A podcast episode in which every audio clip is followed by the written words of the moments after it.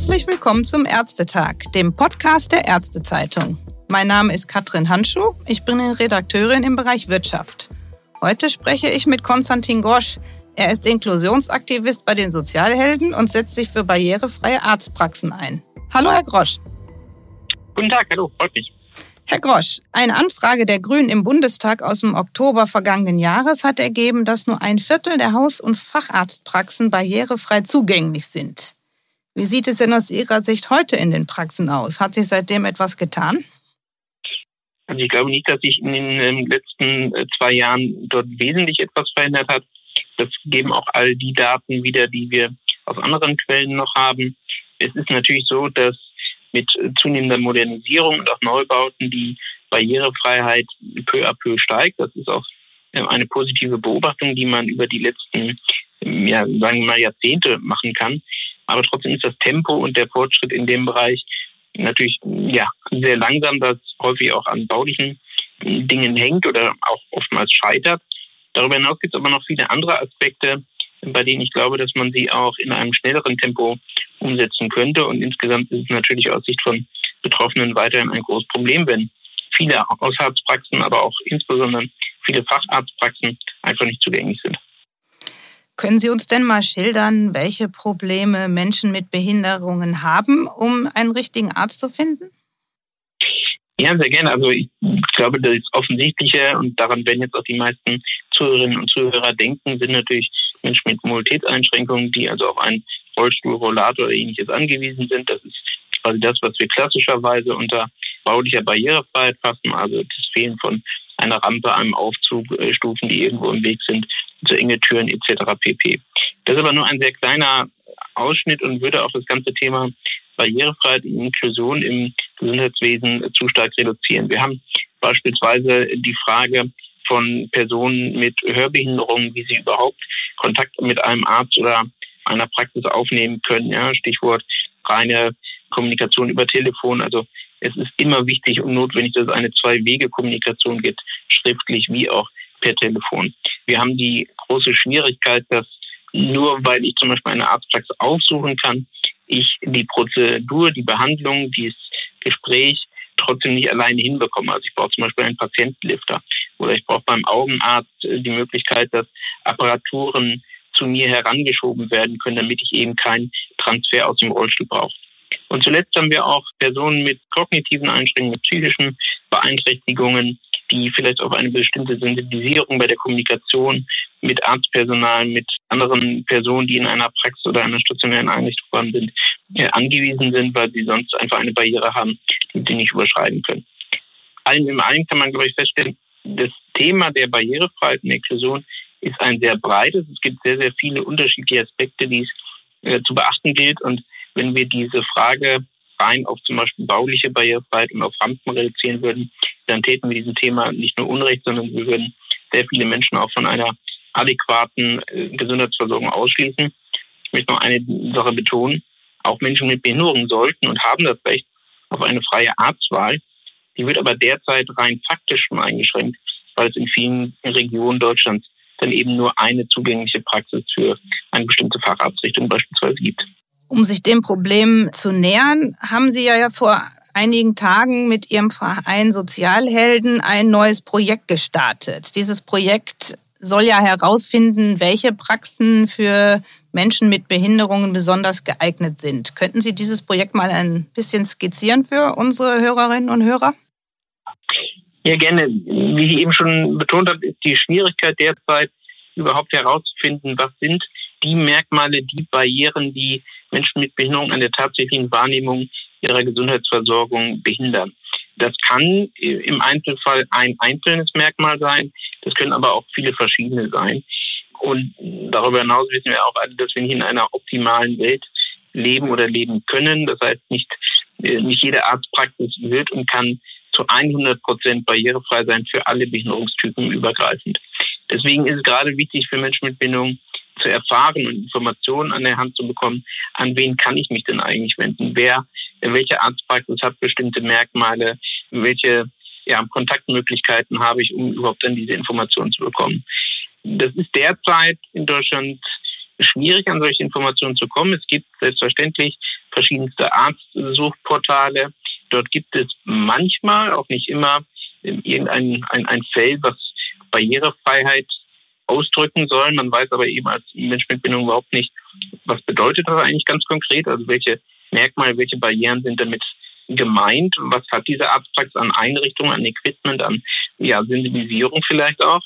Und wir werden mit diesem Projekt genau das jetzt versuchen herauszufinden, nämlich was sind die großen Barrieren je Behinderungsart, je Facharztrichtung, um hinterher dann eine valide Erhebung durchführen zu können und auch sicherzustellen, dass diese Daten, die dort erhoben, wirklich validiert sind, damit ich mich als Mensch mit Bindung auch wirklich darauf verlassen kann und nicht dann plötzlich dort vor Ort beim Arzt oder wo auch immer stehe und erst dann feststelle, dass die Daten vielleicht nicht mehr aktuell, nicht konkret oder nicht so umfassend sind oder vielleicht nicht so gemeint waren, wie ich das verstanden habe.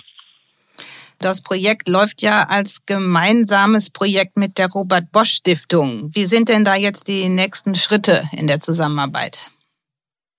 Wir werden jetzt im ersten Quartal nächsten Jahres anfangen mit einem ersten Partizipationsanteil, sprich wir werden Menschen mit Behinderungen äh, behinderungsübergreifend einladen und zu ihren derzeitigen Situationen befragen. Also wie finden sie überhaupt heraus, an welchen Arzt oder Ärztin sie sich wenden können, auf welche Hürden stoßen sie dort und wie kann man das tatsächlich auch zusammenfassen, also welche Notwendigkeiten haben sie im Alltag. Ein zweiter Schritt ist dann, wir werden mit Expertinnen und Experten des Gesundheitswesens in, Kontakt treten, dort Experteninterviews auch durchführen, weil natürlich die Frage ist, wie können wir sowohl existierende Daten, aber auch die Datenströme für alle Beteiligten im Gesundheitswesen so gestalten, dass die Informationen nun mal aussagekräftig für die Betroffenen sind, aber eben auch validiert sind und keinen allzu hohen Aufwand bei der Erhebung verursachen. Das ist uns ganz wichtig. Ein dritter Schritt ist dann, wie kann, können diese Daten überhaupt so dargestellt werden, dass sie von unterschiedlichsten Menschen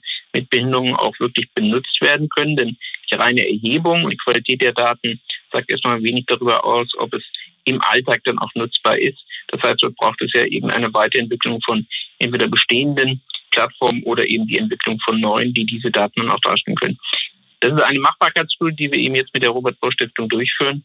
Und am Ende äh, des nächsten Jahres werden wir hoffentlich ein äh, ziemlich detailliertes Konzept und auch Definition darüber haben, was denn überhaupt Barrierefreiheit pro Behinderungsart und Facharztpraxis bedeutet und eben dann wissen, welche Maßnahmen wir konkret anstoßen müssen. Das heißt also, ich könnte beispielsweise, wenn ich jetzt ein Gehörloser wäre und müsste zum Urologen, da könnte ich dann nachschauen in Ihrem Angebot und einen geeigneten Arzt für mich herausfinden.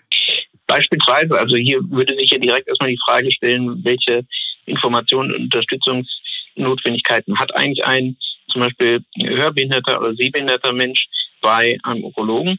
Das kann ja sein, dass es dort noch nicht mal besondere Anforderungen gibt, sondern dass es reicht, dass vielleicht eine Praxis eine bestimmte Sensibilisierung hat, also zum Beispiel mit Personen, äh, die mit eigenen Unterstützungspersonen kommen, äh, umzugehen weiß. Es kann aber auch sein, dass eben spezielles Equipment und Einrichtungen benötigt werden und diese Informationen müssen dann aufgelistet sein, damit ich als Betroffener weiß, ich muss entweder selber etwas mitbringen, ich muss selber tätig werden oder ich kann mir einen anderen Arzt suchen oder ich muss eben in den äh, persönlichen und individuellen Kontakt treten, um zu erfahren, wie man in meiner Situation das handeln könnte. Wie sind denn Reaktionen von Ärzten auf Ihre Bestrebungen? Haben Sie sich schon mal ausgetauscht zum Thema? Finden die Ihren Vorstoß lobenswert und wollen eventuell sogar unterstützen? Ähm, ja, also es gibt äh, vielfältige Verbindungen, die wir schon zu Institutionen, aber auch Einzelpersonen im Gesundheitswesen haben. Ich glaube, dass äh, viele Menschen und auch die Ärzteschaft in, in Gänze erkannt hat, dass natürlich Barrierefreiheit und Inklusion enorm wichtig ist gerade auch in der Zukunft unter dem Eindruck des demografischen Wandels, aber auch generell.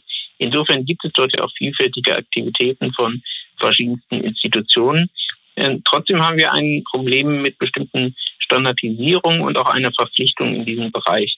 Wir wissen, dass die Kassenärztlichen Vereinigungen ja den Auftrag auch haben, bestimmte Barrierefreiheitsmerkmale zu veröffentlichen. Das ist allerdings derzeit ein Prozess, der eine freiwillige Selbstauskunft der Ärztinnen und Ärzte ist, wo die Schwierigkeit der Validierung sehr hoch ist und auch die Frage ist, in welchem Zyklus werden diese Daten eigentlich aktualisiert und auch die Merkmale selber sind welche, die für viele Menschen mit Bildung derzeit leider noch nicht ausreichend sind, um frühzeitig erkennen zu können, ob denn überhaupt eine Versorgung für sie in ihrer Region sichergestellt werden kann.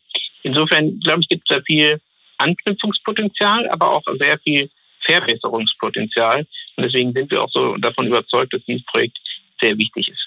Ich nehme mal an, es reicht Ihnen aber doch nicht nur die Ärzte jetzt einzuspannen dabei, sondern Sie haben ja wahrscheinlich auch konkrete Forderungen an die Politik, damit die da auch entsprechend den Weg ebnet für die barrierefreie Arztpraxis. Welche Forderungen sind das denn? Ja, das ist richtig. Ähm, selbstverständlich würden wir uns wünschen, dass es eine generelle Verpflichtung zur Barrierefreiheit im Gesundheitswesen gibt. Das haben wir derzeit in Deutschland leider nicht. In anderen Ländern gibt es dies natürlich auch mit Übergangsregelungen, weil wir wissen, dass nicht jede Arztpraxis, nicht jede Einrichtung vollends barrierefrei umgestaltet werden kann und dies natürlich auch mit erheblichen Kosten verursacht ist.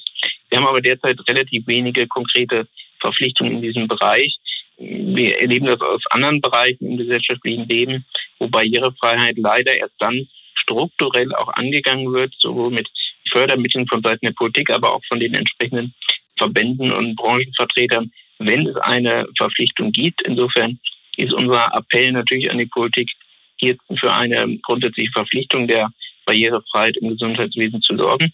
Aber natürlich ist auch unser Appell, sich mit den Fragen äh, stärker auseinanderzusetzen, wie überhaupt der gesamte Prozess innerhalb einer Gesundheitssituation für Menschen mit Behinderung sich darstellt. Das ist ja nicht nur der Arzt oder Ärztin, sondern das ist auch die Apotheke, das Sanitätshaus, der Aufenthalt in einem Krankenhaus, die Frage, wie wir eigentlich mit Assistenz- und Pflegepersonen umgehen, mit Angehörigen. Also ich glaube, es gibt sehr viel Potenzial, um dort die Situation zu verbessern. Und wir müssen leider auch feststellen, das zeigen ja auch aktuelle Erhebungen, beispielsweise des gemeinsamen Bundesausschusses, dass es für Menschen mit gerade kognitiven Beeinträchtigungen oder Lernbehinderungen sehr hohe Defizite und Risiken auch in unserem Gesundheitssystem gibt, weil sie einfach keine adäquate Versorgung, Ansprache und auch Informationen erhalten. Das sind alles einzelne Aspekte, die auf dem Weg zu einer Gesundheitsversorgung für alle für alle Menschen in unserer Gesellschaft angegangen werden müssen.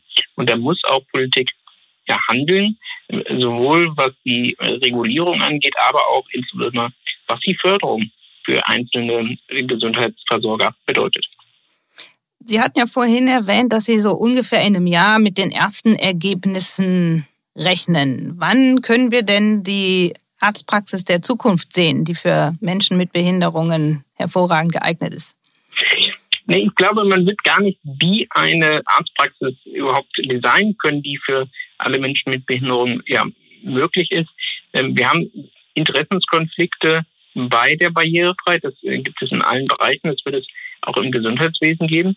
Aber unser Ziel ist definitiv Ende nächsten Jahres zumindest einmal Merkmalscluster zu haben, nach denen jeder auch selber ein Assessment durchgehen kann. Wie barrierefrei bin ich eigentlich für bestimmte Behinderungsarten. Mir ist dabei wichtig, dass wir immer uns bewusst machen, dass es eben nicht die eine Maßnahme ist, sondern dass natürlich Barrierefreiheit und Inklusion ein kontinuierlicher Prozess ist und es nicht damit getan ist, mal eben irgendwo eine Rampe äh, hinzulegen, äh, sondern gerade auch was die Behandlungen selber angeht, müssen wir überlegen, welche Voraussetzungen muss ein, eine Patientin oder ein Patient erfüllen, damit der Arzt zum Beispiel mit dieser Person interagieren kann. Ich hatte äh, eben schon als Beispiel mit ähm, relativ banal mit einem Augenarztstuhl oder ähnliches geschildert. Gleiches gibt es beispielsweise in der gynäkologischen Versorgung, wo es gerade für Frauen mit Bewegungseinschränkungen enorm problematisch ist, Ärzte und Ärztinnen zu finden, die Equipment haben oder gynäkologische Arztpraxen, bei denen der Transfer in zum Beispiel die Stühle sichergestellt werden kann. Das sind alles Dinge, auf die wir achten müssen, die aber hoch individuell zwischen den Bindungsarten sind. Und ich bin der festen Überzeugung, dass das nur funktionieren wird, wenn wir die Schulung und die Awareness in diesem Bereich sehr früh ansetzen und wir hier eine Art regelmäßiges Assessment äh, von Arztpraxen durchführen. Vielen Dank, Herr Grosch, für das Gespräch und den Hörerinnen und Hörern danke ich fürs Zuhören.